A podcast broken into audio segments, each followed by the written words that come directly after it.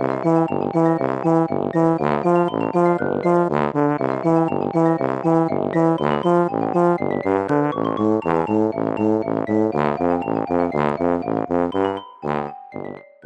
家好，我是帅帅。大家好，我是 GoGo。欢迎收听你的宅友已上线。今天要分享的是前阵子 Netflix 讨论蛮高的两部作品。电狱叛客、边缘行者、Cyberpunk、Edge Runner，还有睡魔 The Sandman，一样是会极度的剧透，再加上我们主观的心得，尤其是边缘行者的部分，我们的心得可能会还蛮逆风的，所以提醒大家斟酌收听。主观要加上两个引号，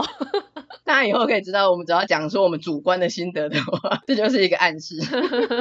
好，那在进入 Cyberpunk Age Runner 的剧情之前，我们先来简述一下 Cyberpunk 的定义。Cyberpunk 它翻成赛博朋克，或是像这一部翻的电狱叛客，它的故事背景大部分都是建立在低阶生活与高等科技的结合。普遍来说，它的科学技术非常的先进，但是相对来说，它的社会结构却是有一定程度的崩坏，就是一个对比。它的现实跟虚拟实境之间的界限很模糊，再加上刚刚讲科技很先进嘛，所以日常生活会受到到如此先进的科技造成非常大的改变，再加上侵入性的人体改造也成为一个常态。那它的情节通常是以人工智慧、骇客还有巨型企业有关的冲突作为主轴，场景通常还是是设定在地球，而且甚至不是说什么三千多西元啊，像 Cyberpunk 是二零七七嘛，其实算是不远几十年后的未来，五十年后吧，以我们来说的话。那通常经典的 cyberpunk 角色，通常都是社会底层的边缘人，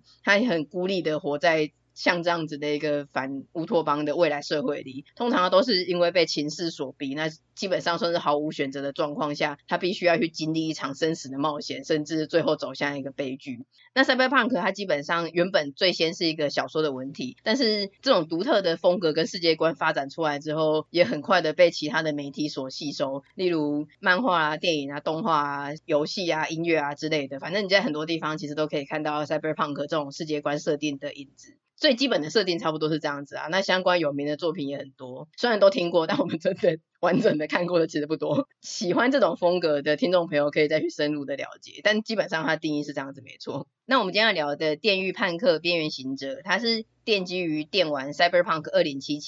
夜城世界观的一个外传作品。动画的第一集开始就可以看到主角生活的夜城里面，就真的是。充满了各种的高科技，AR 啊、VR 啊、飞天车啊之类的，但是同时贫富差距也很大，而且街头真的就是充满了犯罪跟暴力。那随着故事进展，你也可以很快的就看到他们可以将各种晶片，就像 USB 一样，直接插到人体的接头上面，还有动手术做人体改造，真的是像一个常态，在他们的社会，在他们的世界观里面，晶片像 USB 直接插入人体。就直接是在后颈的部分脊椎处，你就可以随时拿个插头这样插上去，就可以做 upgrade 或者是其他的改造。对啊，感觉他们最基本的标配就是大部分人都在脖子、耳后这边有两个。那这部的主角是十七岁的大卫，他和他的妈妈相依为命，虽然是还不至于到流离失所的程度，可是其实他们手头是真的蛮紧的。尤其大卫他妈，他又想要让大卫去读贵族学校荒坂学院，因为他希望教育能够翻转他们的阶级，在未来大卫学成之后，所以其实他们的经济上真的是很紧。而且虽然是这样很紧的去读贵族学校，但大家也知道，其实他就不是这。一个体系下的孩子，所以大卫在学校里面常常会被其他的有钱人小孩霸凌，就像山菜一样，突然整个层次变好低。笑死人！活在边缘线的母子，屋漏偏逢连夜雨。有一天，他们在路上还卷入了一场疯狂的帮派飞车斗争之中，最后就这样被爆炸卷入啊，翻车啊，干嘛的？那因为他们不是创伤小队服务的客户，所以他们虽然来了，但是哎就走了，所以就错失了黄金救援时间。后来他们被送到医院以后，也只付得起等级最低的医疗。大卫他妈因为受伤很严重，所以就在这场意外之中去世了。嗯，那大卫就真的是孤立无援，失去了一切，而且他去学校还被有植入武打晶片的纨绔子弟莫名其妙暴打一顿，人生已经真的非常的谷底了。然后后来他在他的妈妈的遗物之中，竟然发现有一个军武等级的晶片，叫做沙坦，他就去找秘医，叫做神机医，帮他植入沙坦这个晶片，获得了有点像是快银的瞬间移动能力。获得了沙坦这个晶片的大卫，他就当然有仇报仇，所以他就回去学校去把那一个坏蛋纨绔子弟也暴揍一顿回去，理所当然的被退学了。后来他就身无分文的搭电车，也不知道要干嘛的时候，在电车上遇到了专门窃取荒坂企业人士晶片的露西，也就是这一部的女主角。嗯，那荒坂企业呢，就是掌握叶城的巨型企业。他们的版图蛮大的，除了是大型企业之外，刚刚那个学校贵族学校也是荒坂学院嘛，是一个体系的。嗯嗯，就是刚刚讲的 Cyberpunk 的世界观，其实它基本上就是各种东西都是被巨型企业所垄断啊，然后一些黑帮啊什么的这样子。虽然露西一开始接近他是为了抢回大卫身上的晶片撒旦而接近他，他有点就算是设局他了，把他带到他家。但是他们就经过这场设局的不打不相识之后，大卫就加入了呃露西他们以魅影为首的电狱叛客集团。这个团队呢，基本上他是以接案子然后分报酬的方式在运作。其实他们接的案子大部分就是帮一些企业啊，帮一些黑帮处理一些算是脏活啦，所以大部分都是那种抢夺啊或是伤害类型的。那就在这个接案的过程之中，大卫就逐渐熟悉战斗啊，然后也解决了他本来已经到谷底的经济问题，并且在这个团队之中获得了归属感。但不管在任何环境下，蜜月期终究是会过去的，所以他们的原本很快乐的。的接案团队生活就开始走下坡啦，就他们的团队开始出现的伤亡者，然后刚刚讲人体改造好像哇很帅很强这样子，可是。其实它一定是会有代价的，因为如果你过度使用的话，脑袋啊，或是你的人性就会被侵蚀。毕竟人的免疫系统它就是会去排斥那些东西。如果你真的被侵蚀到某一个程度的话，就会变成所谓的神机错乱者。其实本来为什么神机一会帮大卫安装呢？他又没有钱，就是因为神机一想说大卫就是一个普通的男高中生，他的肉体根本就扛不住这个军武等级的晶片，他就讲好说免费帮大卫安装。他想说大卫一下子就坏掉了，那等他坏掉以后，沙坦就归他所。嗯，就没想到大卫天生神力，刚装上去的初期，哇，壮士适应良好诶，可是他们的手里魅影就没有这么幸运的。他也是装很多嘛，或是那种过度强力的，所以他就开始渐渐的压不住了，出现一些战动啊、幻觉之类的。而且魅影他本身是领袖，然后他又是一个手背里面装有像大炮那种东西的大只佬，所以他发狂起来根本就没有人压得住他，他就是要敌我不分这样子。那他们的团队渐渐就就开始分崩离析。每次等他醒过来之后，他还会说是谁谁干的，谁杀进来的？想说就是你还装什么 傻？被敌袭了吗？虽然知道他也是无能为力，还是那个，但就会觉得真是有够傻眼诶，气死诶。那反正这个神机错乱的魅影，他就是在某次的任务之中就被击杀了啦。团队就由大卫接替当领导人的角色，基于任务或者是他这个领导人的角色的需要，或者是其实是一种心理需求。反正本来身上只有装沙坦的大卫，他的人体改造就越装越多，到最后我觉得他已经是佛朗机的等级了，就是很夸张。就是他的身体，他本来也是像一个一般青年的体型而已，结果在魅影被杀之后，除了接替魅影变成领导人这个角色之外呢，他的身体。好像也接替了魅影，整个也是变成大只了。他好像连手都装上魅影本来的那只手。对啊，因为魅影有说啊，好啊，如果你要的话，等我死了这个给你。嗯，就是他人体改造这样子越做越多，越叠越多，然后他的人也越杀越多嘛，甚至里面还有包括一些其实是无辜的民众这样子。嗯、这些种种的因素跟压力，再怎么样天生神力，他的身心都出状况了，那最后就走向了预期中的结局，没有意外，没有其他选择，没有反转。这部因为评价很好，所以我本来就预定要看。可是开始的时候，我点进第一集，就看到它左上角提醒说，部分场面带有闪屏效果，对光线敏感的观众请注意。然后就真的是开始一大段各种超亮的枪战啊、镭射啊、移形换影之类的。然后就说，哦，我好像没有很喜欢这种东西，就算了。我就原本就又又放弃了嘛。但是后来因为有几个听众宅友都有推荐，然后这部话题性也真的很高，评价也很高，所以后来就还是再度鼓起干劲的把它看完了。接下来就可以分享我们的心得，但有点担心推荐我们的听众朋友会失望，因为他们是很热情、很真心的推荐我们。对啊，在在那个声光效果的部分啊，因为 Cyberpunk 的世界观设定吧，它本身就会有一些光线的营造，应该这样说吗？嗯，那那个闪屏是还蛮频繁的。我会建议，如果你不是很在意的话，你可以在白天很亮的时候 把电灯都打开，就比较不会那么闪的让你眼睛不舒服。只是观影效果会有一点打折就是了。但对黄斑部比较好。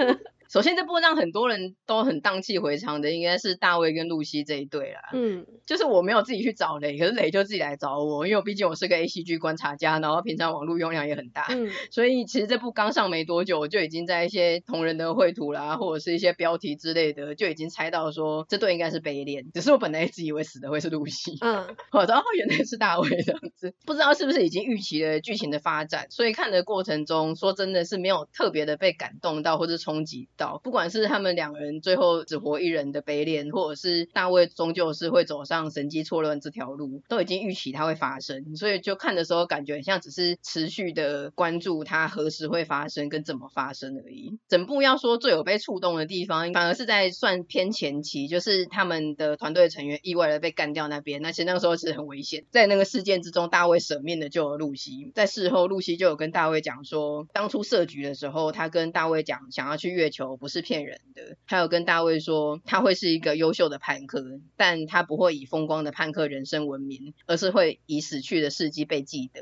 他觉得这样的人生或是结局不值得啊。露西简直是个预言家哎。对啊，我觉得这个时候就已经立起，一切都已经看透了。这个时候，善良认真的男孩大卫，他就很眼神清澈的看着露西说：“我会带你上月球，我答应你。”听到这句，露西也被触动了，他就直接吻上去。然后这个时候，背景有一个火箭升空，再加上一轮超大轮的月亮，背景音乐响起，这一幕真的是很美啊，画面很漂亮，没错。对这一对的感想是这样，嗯、但我没有想到他们这一对爱的那么深呢，因为前面我看不出说他们有。到那种死去活来的程度，但到后面呢、看到露西为了大卫去清除人家的记忆，只是为了保护大卫不被追击，知道他拥有这样子的能力什么的，去隐藏这一切。然后大卫也是为了露西，他前期就为了他舍命在救人的啦，但后面他也是真的是赌上性命，明明知道说他错乱没有办法再压抑，但他还是要想尽办法去救他，即便他牺牲。就那一段，我觉得有感觉到。被触动，那到最后的结局，露西一个人上月球去怀念大卫。那一段还蛮感人的，嗯，这对真的就是命中注定的一对吧？我觉得他们可能当初相遇的时候，中间就有一点火花。露西对大卫来说，真的就是他的女神。露西也觉得，在这样子的一个夜城之中，他觉得大卫真的是一个很善良、很纯真的存在。那他一副就是会死的样子，他就很不希望他走上这条路。后来就是他们两个人变得越来越有钱嘛，可是，在那个超高级的豪华的房子里面，就两个还是很爱对方。可是渐渐的，随着一些事情的发展，然后大卫变得失眠啊，或是有点身心状况，就是这个也很像有一些情侣是相爱的，可是他们后来相处却有一些问题啊，有点开始有一些距离或什么的。其实那种亲人或者疏离感那边也是看得有点唏嘘啦。嗯，就这一部而言，我个人感觉可能是基于世界观的设定，它比较偏向美式风格嘛，节奏也是很快的，是一部没有太多赘言的作品。它甚至做成剧场版，浓缩在两个小时，我觉得它也是。可以做到很好的效果，包括他所有的人物成长，还有剧情线的推进，其实在这样子的快节奏里面，都还是有好好的呈现的，这一点是非常厉害的。尤其是在接替魅影之后的大卫，他的成长还有嗯心境上的转变啊，成熟度啊，真的是一夜长大哎、欸。对，大卫的成长曲线很棒。嗯，不过他的剧情啊，真的是像刚刚介绍的，你从一开始就可以想象，而且就没有特别的反转，完全就是。是 Cyberpunk 该有的，它就有；没有的，它也没有。就是吸引力对我而言有点少啦。但看点的话，我会觉得像夜城的缤纷色彩，还有它的暴力美学是很棒的。就声光效果而言，那还有音乐，音乐也很常被拿来讨论。我个人也很喜欢，像 Lucy 的 I Really Want to Stay at Your House，很常被拿来讨论，就说它的歌词配合露西的心境来看，就很有感觉。可是我比较在意的是曲风本身，因为它开头是个女生，她唱歌的声线是很轻柔、软软的那个曲调，但它中间转折就带入了 EDM 的风格，电音。我没有想到 EDM 原来可以这么温柔哎。嗯。那另外我自己最喜欢的是 OP Fleet Fire，它虽然是个老歌啦，但它拿来搭这一部真的好适合哦，就一直想要放火烧了这一个 疯狂世界。他一直喊 Burnley City。这部的歌真的很好听，对，音乐上面真的是搭的无懈可击。对，最近在 Spotify 也是常让他自己播啊什么的，就会出现《边缘行者》里面的歌，蛮红的。讲到角色的话，刚刚有一个一直没提到的角色叫做 Rebecca，也也是他们团队的成员。一开始的时候觉得只是一个很狂气的双马尾疯萝莉的角色，看到最后会发现其实他可能是很多观众最喜欢跟最心疼的角色，反而不是露西哦。嗯，因为其实从大卫加入团队开始，Rebecca 就一直在前线跟大卫一起出生入死，到最后露西因故退团的嘛，然后大卫濒临崩溃的时候，其实一直看着这一切，知道这一切，甚至他承担起大卫在错乱的时候帮他注射免疫剂的这个很心痛的任务。不管是在大卫改造到走火入魔啊，甚至真的已经神机错乱的时候，Rebecca 让人很心疼一点是，他知道他讲的话大卫根本就听不进去，因为大卫心里最爱的就是露西，他心里只有他而已。可是他还是一直陪伴在大卫身边，甚至最后上面。我觉得他这个敢爱敢恨，但注定是女二的这个设定，说实在是真的蛮悲情，也蛮让人心疼的角色。对，尤其对着他大喊，然后知道大卫一路要去救露西这一件事情，虽然他不是很想要做，因为他知道大卫现在就是疯狂状态嘛，他想要放弃这个任务。可是就像你说的，他知道他说的话，大卫真的听不进去，他们必须要去救露西，只有露西可以救大卫。嗯，还有最后有一段也是很经典的，就是已经神经错乱的大卫把他看成他妈妈嘛，那各种因素了，他会觉得很难过，可是他也没有把他打醒，他会说我不是，他就真的是假装他是他妈妈，然后来宽慰大卫之类的吧，就是那一段也是就很心酸呐、啊。嗯，而且因为他的结局最后是被压扁而死，所以其实这个角色呢也衍生出一些地狱梗，例如不要看扁我，就是他的一句台词，还有老婆饼，这真的是非常的地狱，这个太地狱了，真的很地狱，真的很坏。可是也很多人说，虽然露西真的很香，可是婆可以再找，Rebecca 只有一个。然后还有说，Rebecca 的死真的是整部让他最神机错乱的地方。他也有假装沙毯之类的。就网络上关于 Rebecca 这个角色的讨论就是蛮多的，而且神机错乱从此就成为一个网络用语，超好笑。我最近蛮常在一些各种贴文的下面会看到。刚刚讲到的这一些角色，就其实里面有一句一直出现说，在夜城里不要相信任何人，受到背叛是自己的错。但以他们这样真性情的展现，我反而一直想要唱：走在地安门外，没有人不懂真情。就是在那夜城里，其实大家都还蛮动真格的啊，就是很动真感情啊。对啊，我才想说，在现实社会里，才真的不要相信任何人吧。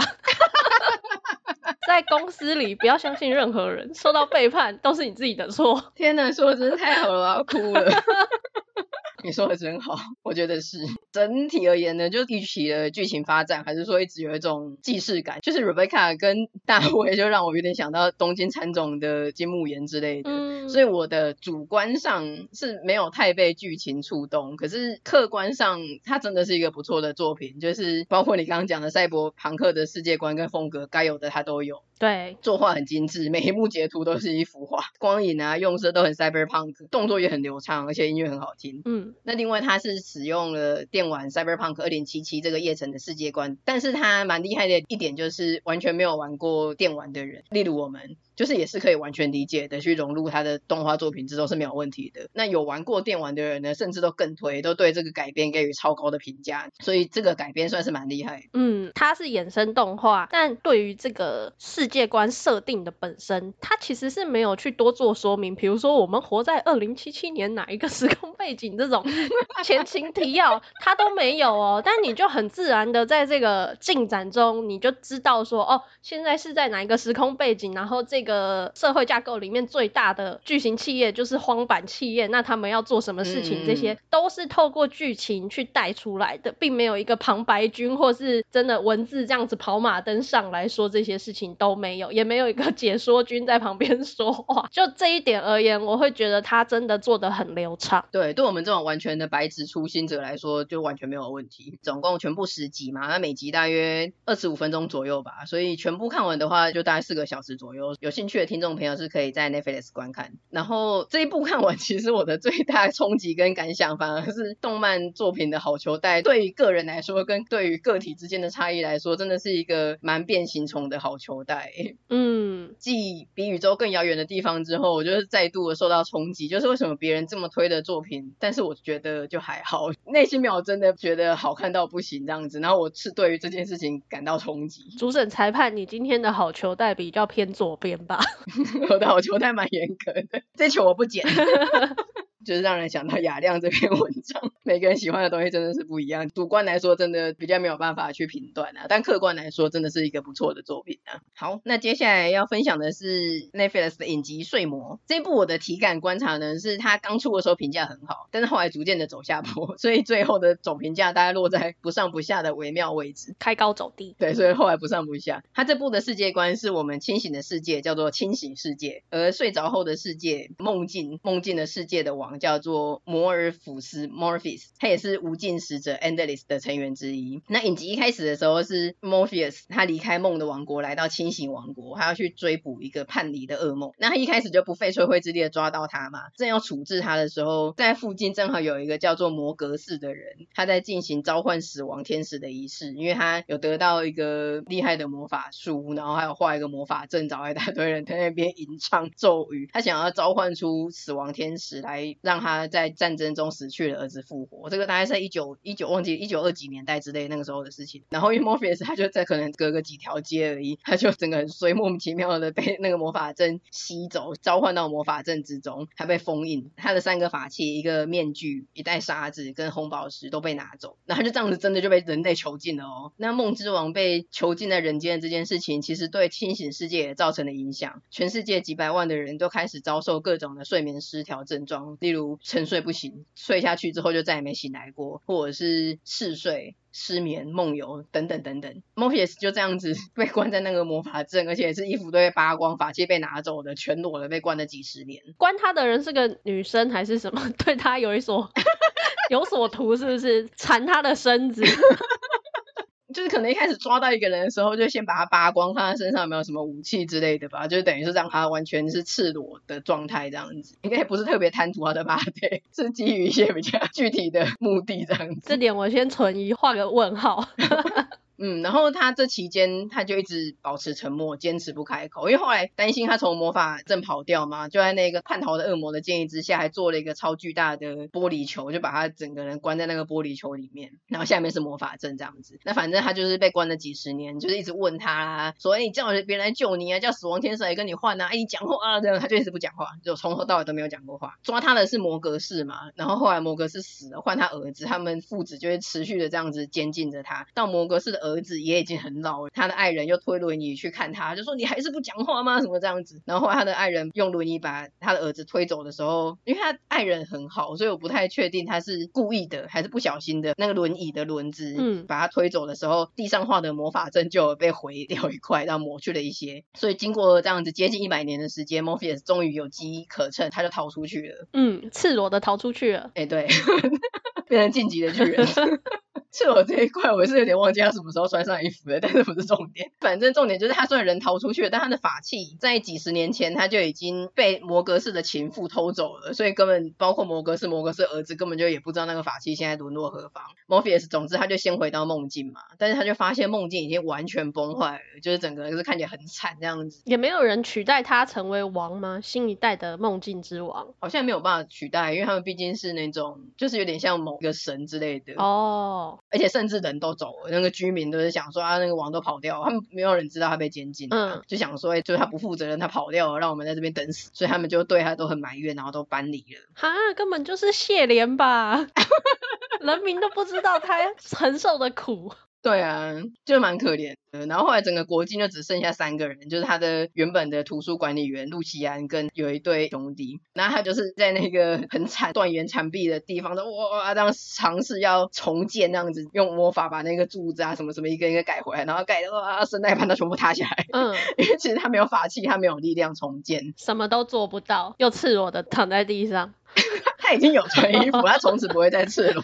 不要再在意他赤裸这件事了。总之呢，他就是得开始寻找跟取回散落的三个法器之旅。所以这是从被囚禁篇，下一篇是寻找法器篇。那基本上都实在还蛮顺利，甚至是比想象中顺利的，就取回了那一袋沙子还有面具。到这边大概是影集前三集左右的剧情，其实就还算 OK。但是关键的第三个法器红宝石，它是落在当年那个摩格士的情妇的儿子约翰的手上。这个约翰呢，他不知道是从小就偏执狂，还是因为他从小就显露出偏执狂的特性，所以他妈把他关了几十年，嗯，就是有点在精神疗养院那一种的地方，所以他感觉精神状况就是有一点问题，就是那种有一套自己歪理那种看起来有病有病的人。他就从他妈手上拿到了红宝石嘛，所以到第五集就是整集都是约翰的剧情，然后这集超难看的，他跟大家说这集是个巨大的雷点。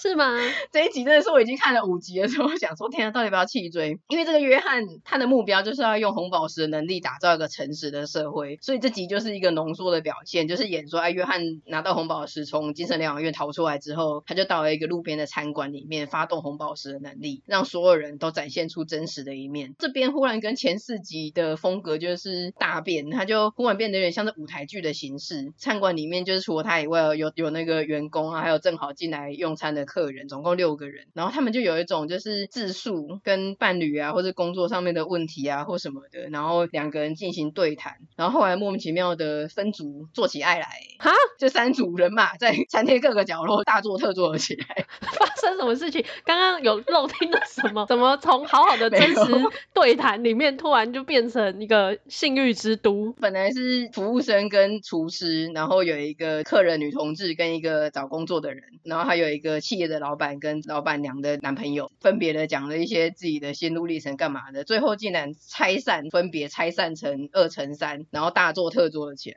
就是很傻眼。然后最后因为他们又疯狂了，所以他们就拿现场的各种东西啊，菜刀啊、棍子啊什么的，就互相屠杀。然后最后就是整个餐厅血流成河，然后同时电视上画面播报世界大乱的样子。这一集真的很阿杂。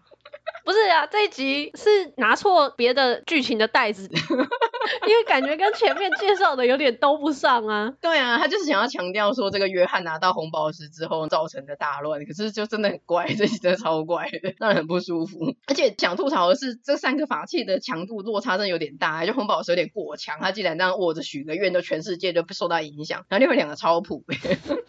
所以才会找的很快啊，因为他们拿到的人也觉得说这没录音啊，还你还你，一个是 R 卡，一个是 SSR 卡这样子。而且这个红宝石，它就是被随便一个人类，约翰就真的是一个百分之百的人类，就是拿走呢就可以使用，而且他还把它改写成之后约翰自己能用，所以一开始 Morpheus 拿到的时候还被反弹被撞晕，太夸张，好瞎哦。对，那反正后来这段终于结束了，就经过了一些也是蛮瞎的安排，Morpheus 就取回他红宝石的能力，可喜可贺这样子。前半段到这边就结束了，就进入影集的后半段，叫做梦玄篇。梦玄篇就在讲说，几千年会出现一次拥有超强做梦力的凡人，称呼为梦玄。这个梦玄他能够进入别人的梦，而且可以打破每个人梦跟梦之间的樊篱。就像我做的梦跟你做的梦，我们竟然拉开一个帘子，甚至没有帘子，我们的梦连接在一起，然后还可以看到对方或干嘛的。然后他可以在这些梦里面穿梭，哈，对，所谓的打破梦与梦之间的樊篱就是这样，好神奇的力量。对啊，那这样子就是会造成混乱嘛，所以后来他终究他最后会造成清醒世界跟梦境的双重毁灭，那个界限会整个模糊掉，然后崩塌这样子。这个人类本身，他不知道他自己是梦轩，他就是过了他正常的人生，处理一些求学、就业啊、家庭的问题。但是他周围开始有一些怪事逐渐发生，然后同一时间，梦王国也开始出现了问题，竟然出现前所未见的地震啊，然后那个地震还造成墙壁啊、地板龟裂之类的，所以 Morpheus 一定必须要处理这个问题。与此同时，他之前慢慢的重建了嘛，然后梦王国的居民也回来了。但是在他被囚禁的期间，有三个噩梦逃跑了，所以他顺便要去追捕那三个噩梦。他好忙。哦，还很忙，他一直有些任务要去执行。那我觉得这一部的亮点是饰演这个 Morpheus 的演员，就是他的脸型跟肤色还有身形很适合演这个角色。说实在，脸有点方，不是正方形的方，就是那个棱棱角角的那种，有点六边形嘛，本内版嘛。你没有在夸奖他的感觉。对啊，然后身形这样子瘦高，脖子长长的，然后有点窄肩这样子，嗯、就还蛮适合演这种超现实的角色，穿的一身黑。不知道是不是因为他身为一个无尽使者，但是被人类就像你刚才很关注的全裸这件事情，他一直坐着，然后手环抱着膝盖这样坐在那边，全裸的被关着百年，所以可能就让观众觉得他有点可怜。就我一直觉得他看起来有一点脆弱跟忧伤的样子，还蛮适合当小受的。因为我没有看这一部，然后我听你这样讲，我一直想象他是一个 有一些奇怪的想象，对，很适合 BL 化。就是他，例如是跟约翰啊，或者跟梦炫啊，或者在讨回他的法器的过程，会跟有一些人有一些冲突嘛。就是在那边讲话，可是他看起来眼睛就是好像有点水润，好像快哭了这样子，但又不能哭出来，然后故作坚强。他还是会用一种很高傲的梦之王的语气跟措辞，那 key 很低，听起来西条高人蛮适合演这个角色的。就我觉得他的诠释方式或整个造型，感觉就是有那种高级感，但是又有点有点想要同情他那一种，但他又有一种那种王贵族的那种感觉。我觉得他这是最加分的一个角色。嗯，很糟糕的是，很想让他哭哎。你也想要再全裸个囚禁他百年吗？可是他是方形脸，可能就不行吧？六角形可以吗？不行啊，不是正方形，是六角形都不行。他的人设基本上是因为本来他一直当做一个无尽使者，所以他原本是有一点不近人情或者刚愎自用的。但是相对而言，其实他对清醒世界跟梦境很有责任感。像你刚刚讲，他很忙，他很多事情一直要做，然后他会一直顾及说啊，如果怎么样的话，就是梦境会怎么样，人类世界会怎么样这样子，所以他才还蛮有责任感的。而且在上述经历的这一些事情之中，其实他是有一个成长曲线的，就是他有成长跟体悟，然后后来他会渐渐的放下身段，例如他会去承认自己的错误啊，或者是去学会聆听跟改变。嗯，因为他已经活了几百年、几千年了嘛，他有点忘记自己的初衷，却被囚禁，原本一度有点迷失自我，但是后来也重新找到自己的初衷跟存在意义。他根本就是被囚禁又被扒光的那一百年，把他的傲骨都给错掉了吧？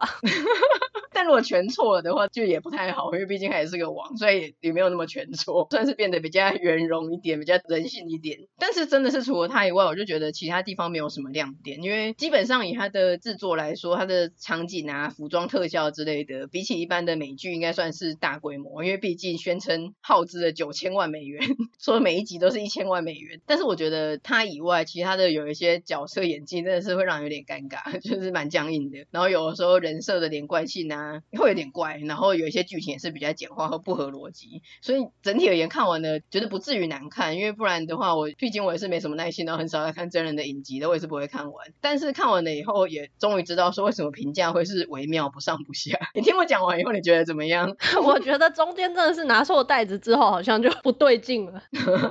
前面三集架构叙述跟后面的走向就有点差异，除了中间那一集特怪的以外，其他的就是哦基本上算是奇幻，然后它也算是一直有个主轴，就它一直有任务去解啦，所以你会去 follow 它解任务的进度。但你要说真的到很好看什么的，真的也是没有。所以你也是普评他就对了。对，我觉得就是微妙，真的是靠他的人设，然后还有想要知道他解任务的结果这样子。我真的觉得他可以出一个同人版，应该会大卖吧，比他这个正影集大卖。他超适合 BL 化的。